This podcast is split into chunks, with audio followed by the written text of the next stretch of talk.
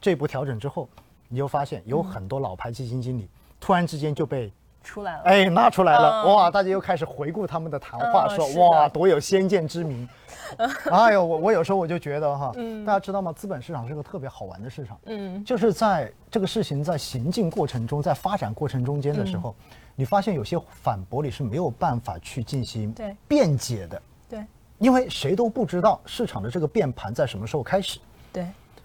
所以当这个事情没有发生的时候，你不断的提醒他，总会有很多人不相信，对因为他看不到，对是或者说他因为没有经历过以前发生类似的事情，而我们真的是看过无数次这样的事情了，所以我们会提示风险，告诉大家，哇，这个小心小心小心小心，下面得到的就是乱讲乱讲乱讲乱 讲，然后呢，等到市场一跌之后，嗯好，大家就开始哇，为什么会这样子？对因为你已经不记得了。对所以我要告诉大家，其实现在仍然在进行的这个调整，就是一个风格切换的过程。嗯其实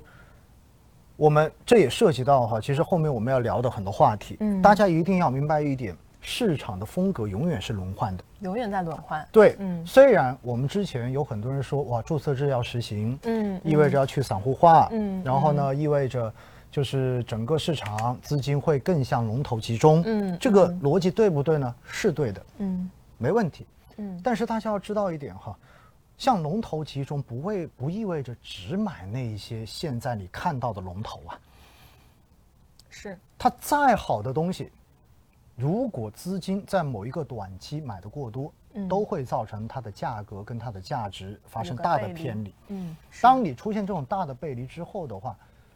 它如果没有足够多的盈利，可以来跟上你估值扩张的速度，对那么它未来一定会回调，是的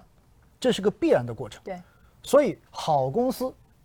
不意味着它在某一个时间就是好股票，嗯嗯我对觉得这是一个非常重要的概念。当然，你说好公司，那我能不能躺着不动也行，前提是你要能够拿得住。 对 是的是的是的所以割肉这个话题哦，我想跟大家讲的就是，嗯这永远都是个伪命题，您知道吗？嗯嗯所谓什么叫割肉？割肉就是在亏的时候把它卖掉嘛，嗯，对不对？但其实长期来看有可能对呀、嗯因为这就涉及到你怎么去看待整个长期的过程。对因为市场不可能一条直线往上涨的。是的是的是的现实中间，大家总是觉得很想的很美好，哇，这个东西既然说它好好的话，那就应该一直往上涨啊，嗯凭什么还跌呢？对对对吗？对嗯就就今今天主持人特别跟我说哈，说、哇，在很多网站上面，大家特别关心军工，对是的嗯对吧？说军工、哇，为什么会跌成这个样子？今年以来跌了百分之二十一嘛，我都说了嘛，嗯中信三十个一级行业，基本上它就就是排在排在第一位是的第一跌幅是的的。那你说军工的基本面不好吗？它其实没有发生什么样的没有发生任何的变化呀。对而且“十四五”规划，包括我们的这个十八大、两会十九大，对这种报告中间都说了，对于军工这一块的投入其实是不断增强的一个过程。对对而且我们已经经历了军改，对而且大家也看到现在我们外部的这一种形势有多么的紧张，对严峻嗯对吧？所以现在我们开玩笑，中国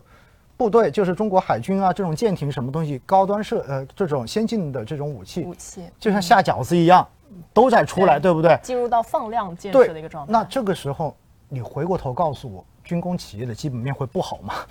是的中长期来看的话其实没有太大其的实变化没有问题啊。对那为什么它会跌呢？可能是不是跟前期涨幅有关去年大家看一下，去年军工涨了多少，对去对吗年？军工去领年涨军工基本上就是一个翻倍的涨幅嘛。对而且从去年的十二月底到今年一月初那一波军工也是哗哗哗用了是的是的是很的嗯短的几周，然后就创了新高。对 OK，大家为什么会觉得很惨？因为很多人都是在那个地方追进去的。是的是的追进去之后的话，咣当往下就是百分之十几、百分之二十的跌幅，就是这么一个逻辑。所以回过头来，那它短期为什么跌？我们说没错，前面涨太快了。嗯那么另外一个，我还要告诉大家一点，有些时候短期的下跌就是没有逻辑的。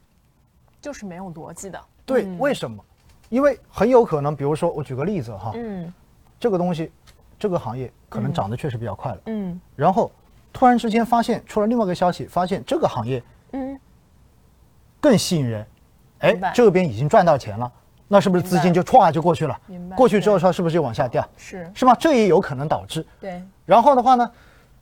包括这种行业的轮换也好，包括这种资金面的消息也嗯好，包括这种获利盘的切出也好，其实很多事情都有可能导致相关的这种行业出现这样的调整。是是只不过军工本身呢，它在历史上面就是一个暴涨暴跌的行业，所以其实大家知道吗？我现在哈，我在网络上面的很多直播跟很多节目哈，嗯我现在都不敢跟普通投资者去讲行业了，明白，嗯，为什么？因为哈讲完行业之后，它的基本面不代表着它短期的走势是明白完全吻合的。对，就好是像的我们说军工，因为军工更重要的，它还有一个概念在里面，叫做高端制造啊。高端制造，嗯，因为你想军工是不是？因为很多我们从美国股市的发展历史跟它的科技发展史也看到，嗯其实很多高端技术都是先在军事领域使用，哦，是这样的，对，然后慢慢的再转化为民用民。用，嗯，所以这其实是一个长期的逻辑。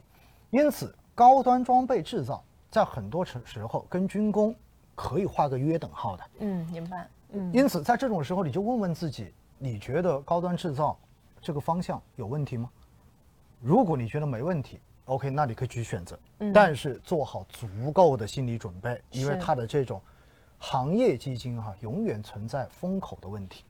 明白，资金在某一个时段可能就去追这个风口，嗯在某个时段可能赚到钱了，然后潮水一般的退去，对然后等它跌到一定程度之后，哎，发现基本面还是不错，